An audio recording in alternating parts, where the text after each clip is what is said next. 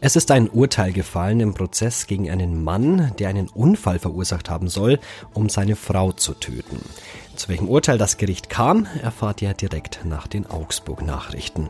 Ich bin Manuel André, wir haben den 1. April. Guten Morgen. Nachrichtenwecker, der News-Podcast der Augsburger Allgemeinen.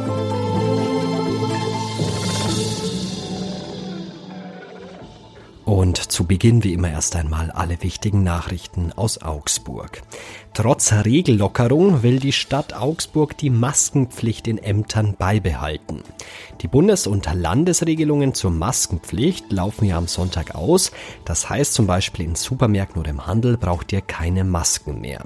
Die Stadt werde aber in den Ämtern zumindest in den kommenden Wochen übers Hausrecht weiter auf Maske bestehen, kündigt die Oberbürgermeisterin Eva Weber an. Entsprechende Abstimmungen laufen gerade stadtintern. In den Stadtratssitzungen soll es die Empfehlung geben, weiterhin Maske zu tragen. Aktuell ist die städtische Belegschaft laut Weber von extremen Krankheitsausfällen betroffen. Um Mitarbeiterinnen und Mitarbeiter zu schützen und weitere Ausfälle zu vermeiden, werde man teils an Schutzmaßnahmen festhalten. Zuletzt etwa musste der Service der Fahrerlaubnisbehörde schließen. Kritische Bereiche der Verwaltung, wie zum Beispiel die Feuerwehr, sind aber nach wie vor handlungsfähig. Am Donnerstag wurde fürs Augsburger Stadtgebiet eine Inzidenz von fast 1700 gemeldet. Die Werte sind aber leicht fallend. Aktuell werden pro Tag rund 800 Neuinfektionen registriert.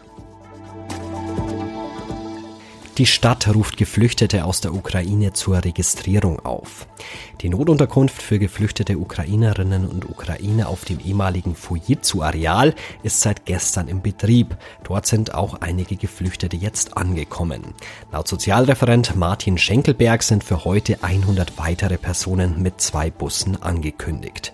Die Stadt hat aber weiterhin keinen Überblick darüber, wie viele Flüchtlinge sich aktuell in Augsburg befinden. Hintergrund ist, dass sich die Menschen aus der Ukraine in den ersten 90 Tagen nicht registrieren müssen, weil sie formal mit touristischem Visum kommen und häufig privat bei Verwandten unterkommen.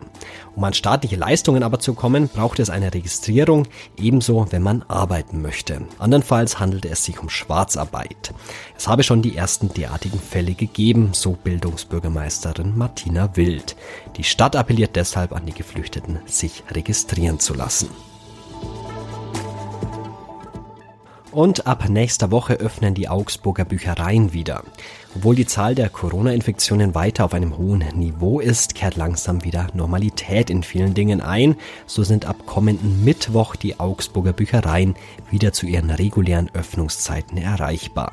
Die Mitarbeiterinnen und Mitarbeiter, die in den vergangenen Monaten ins Gesundheitsamt abgeordert waren, um dort bei der Kontaktverfolgung auszuhelfen, kehren an ihre angestammten Arbeitsplätze zurück.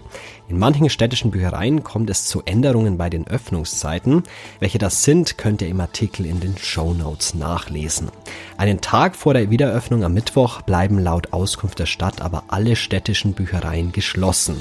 Grund ist eine Fortbildung am Dienstag, an der die komplette Belegschaft teilnimmt. Ziel der Fortbildung sei es, die Angebote der Bücherei zu modernisieren, also an die gesellschaftlichen Entwicklungen anzupassen.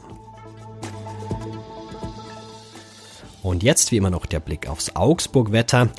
Ja, der April macht, was er will.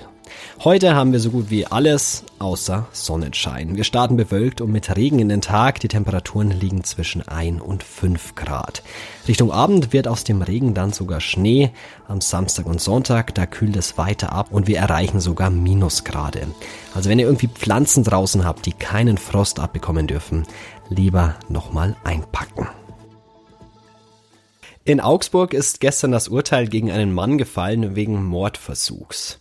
Der Anklage nach wollte der Mann seine Frau bei einem Unfall auf der B17 bei Augsburg töten. Mein Kollege aus der Stadtredaktion Jan Kanzora hat den Prozess verfolgt und ist mir jetzt zugeschaltet. Hallo Jan.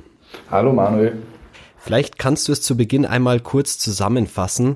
Was ist denn im März vor einem Jahr passiert? Da ist ein ganz furchtbarer Unfall passiert zunächst. So sah es aus wie ein Unfall Ähm, da ist ein Auto, ein Toyota auf der B17 zwischen, ich glaube, Königsbrunn und Inningen äh, zwischen den beiden Ausfahrten äh, gegen einen Baum gekracht mit ungefähr Tempo 100. Ähm, wenn man die Bilder des Wracks sieht, kann man sich kaum vorstellen, dass da jemand überlebt hat. Also wirklich äh, auch selten gehabt in den letzten Jahren Unfall dieser Art. Und es war dann relativ schnell klar, dass mit diesem Unfall irgendwas nicht so ganz ähm, ja, normal zu sein hat möglicherweise, weil sich zum einen also auch Leute bei uns gerührt haben, ähm, Zeugen, die das beobachtet hatten und die haben gesagt, so einen Unfall dieser Art haben wir wirklich noch nicht gesehen. Der ist äh, geradewegs auf diesen Baum zu, der da stand, ähm, ohne Gegenlenken, ohne Schlingern, einfach drauf los. Ähm, und es kam dann auch relativ schnell eine neue Entwicklung, dass die Polizei den Fahrer, ähm, den Ehemann der Beifahrerin, ähm, die beide schwer verletzt waren, ähm, in, in Haft nimmt, also festnimmt und dann gab es auch schnell einen Haftbefehl. Und der Vorwurf war heftig, das war versuchter Mord. Also die haben dem Mann vorgeworfen, oder das war zunächst der Verdacht und später jetzt im Prozess auch der Vorwurf, dass der versucht haben soll, seine Frau mit diesem Unfall, der so genau keiner war eigentlich, ähm, umzubringen. Du hast schon angesprochen, am Anfang sah es irgendwie nach einem Unfall aus. Wie wird es denn vor Gericht dann gemacht, dass man da zu einem Urteil kommt? Hm, eine wichtige Rolle haben zum einen die Zeugen gespielt, die den Unfall ähm, gesehen und geschildert haben, wie sie das empfunden haben, ähm, äh, die auch Ähnliches gesagt haben, wie wir es schon berichtet hatten, dass der Unfall für sie teils etwas seltsam wirkte und es keine Auslöser von außen dafür gab. Es gab kein drängendes Fahrzeug von hinten, es gab auf der Fahrbahn nichts, es war ganz normaler Berufsverkehr ähm, und der ist von der ganz linken Spur ganz nach rechts rüber. Hm, zum anderen eine wichtige Rolle gespielt haben aber auch Gutachter, die das Unfallgeschehen analysiert haben, zum Teil auch äh, medizinische Gutachten hergestellt haben ähm, und die unter anderem zum Schluss kamen, also es gibt auch keine medizinischen Gründe, die sich hätten nachweisen lassen, die zum Unfall geführt haben. Also kein Herzanfall, kein Schlaganfall, kein Krampfanfall wohl. Ähm, und das war so ein bisschen das, was dem Angeklagten in dem Fall auch juristisch das Genick gebrochen hat, nach Auskunft des Gutachters wohl auch kein Sekundenschlaf. Der stellt sich anders dar, ähm, als dieser Unfall das hergibt. Kannst du uns mal mitnehmen in das Gerichtsgebäude? Wie war das denn da beim Prozess? Wie hat der Mann denn so reagiert? Ähm, das ist unter der Maske manchmal so ein bisschen schwer äh, zu analysieren. Ähm, der Mann hat den Vorwürfen, das muss man auch erwähnen, stets ähm, widersprochen, also hat die stets bestritten, hat stets gesagt, er kann sich nicht an diesen Unfall mehr so genau erinnern, ähm, was auch durchaus sein kann angesichts seiner Verletzung. Äh, und er wollte aber seine Frau sicher nicht töten. Also sie wollte sich von ihm trennen. Das war das Tatmotiv laut Staatsanwaltschaft und laut Gericht. Und er hat gesagt, er hat die Trennung aber eigentlich akzeptiert. Also ähm, ganz sicher wollte er seine Frau nicht töten. Ähm, die Stimmung im Gericht ist bei solchen Fällen immer ein bisschen eigenartig. Da wird ein, ein Mensch zu einer sehr langen Haftstrafe verurteilt und muss sich dann äh, diese Urteilsverkündung äh, anhören und über sich ergehen lassen. So, so muss es ja auch sein. Ähm, er hat das heute gefasst aufgenommen, der Angeklagte. Ohnehin gab es keine Tränen im Gericht. Das ist manchmal bei Fällen dieser Art anders. Da sind die Emotionen sehr hoch. Ähm, heute war das nicht so. Es war auch nicht mehr überraschend, das Urteil. Also seine Anwälte haben für ihn gekämpft, die haben auf, auf Freispruch plädiert. Ähm, und einer der Verteidiger hat auch gesagt, man kann eben auch nicht ganz ausschließen, dass es Sekundenschlaf war, weil es gibt nicht den typischen Sekundenschlaf, so war seine Argumentation. Aber das Gericht ist da der Staatsanwaltschaft gefolgt.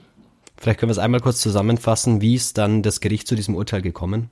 Ähm, ich würde es Ausschlussverfahren nennen. Ähm, so hat es der Richter auch formuliert, sinngemäß. Ähm, es kommt gar kein anderes Szenario in Betracht, außer dass er es mit Absicht gemacht hat. So war äh, also im übertragenen Sinne die Begründung des Gerichtes, wie es zu diesem Urteil kam.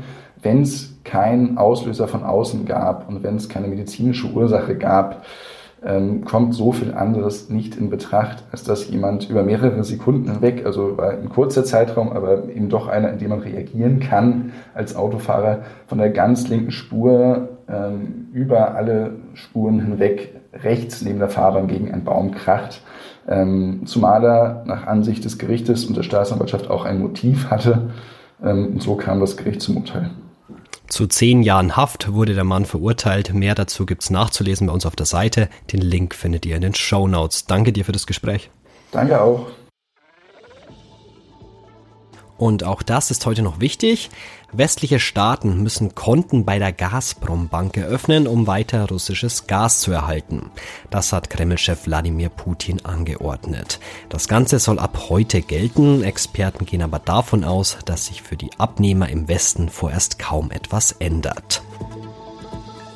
Und in Doha werden heute die Gruppen für die Fußball-Weltmeisterschaft im Winter in Katar ausgelost. Deutschland ist nur im zweiten Lostopf einsortiert. Damit droht der Mannschaft von Hansi Flick schon in der Vorrunde ein Topgegner wie Brasilien oder Frankreich. Und zum Abschluss heute, es wäre eigentlich der optimale Zeitpunkt für einen Aprilscherz, ne? 1. April heute. Aber in diesen Zeiten, ich bin ehrlich, ich halte irgendwie nichts für unmöglich. Deswegen erfinde ich jetzt irgendwie keine skurrile Augsburg-Geschichte, sondern ich animiere euch mal. Ihr seid ja jetzt vorgewarnt. 1. April heute, lasst euch nicht in den April schicken und schickt doch gern mal eure Freundinnen und Freunde in April. Ähm, wenn ihr eine gute Geschichte habt, schreibt sie mir doch gern per Mail an nachrichtenwecker.augsburger-allgemeine.de. Ich hätte gern eure Geschichten zum 1. April. Überlegt euch was Feines. Vielleicht erzählt sie euch dann meine Kollegin Lisa Pausch nächste Woche hier im Podcast, denn die ist ab Montag für euch da. Das war's für heute mit dem Nachrichtenwecker. Ich sage noch Danke an Jan Kanzora für das Gespräch. Ich bin Manuel André. Schönes Wochenende. Macht's gut. Ciao. Nachrichtenwecker ist ein Podcast der Augsburger Allgemeinen. Alles, was in Augsburg wichtig ist, findet ihr auch in den Show Notes und auf augsburger-allgemeine.de.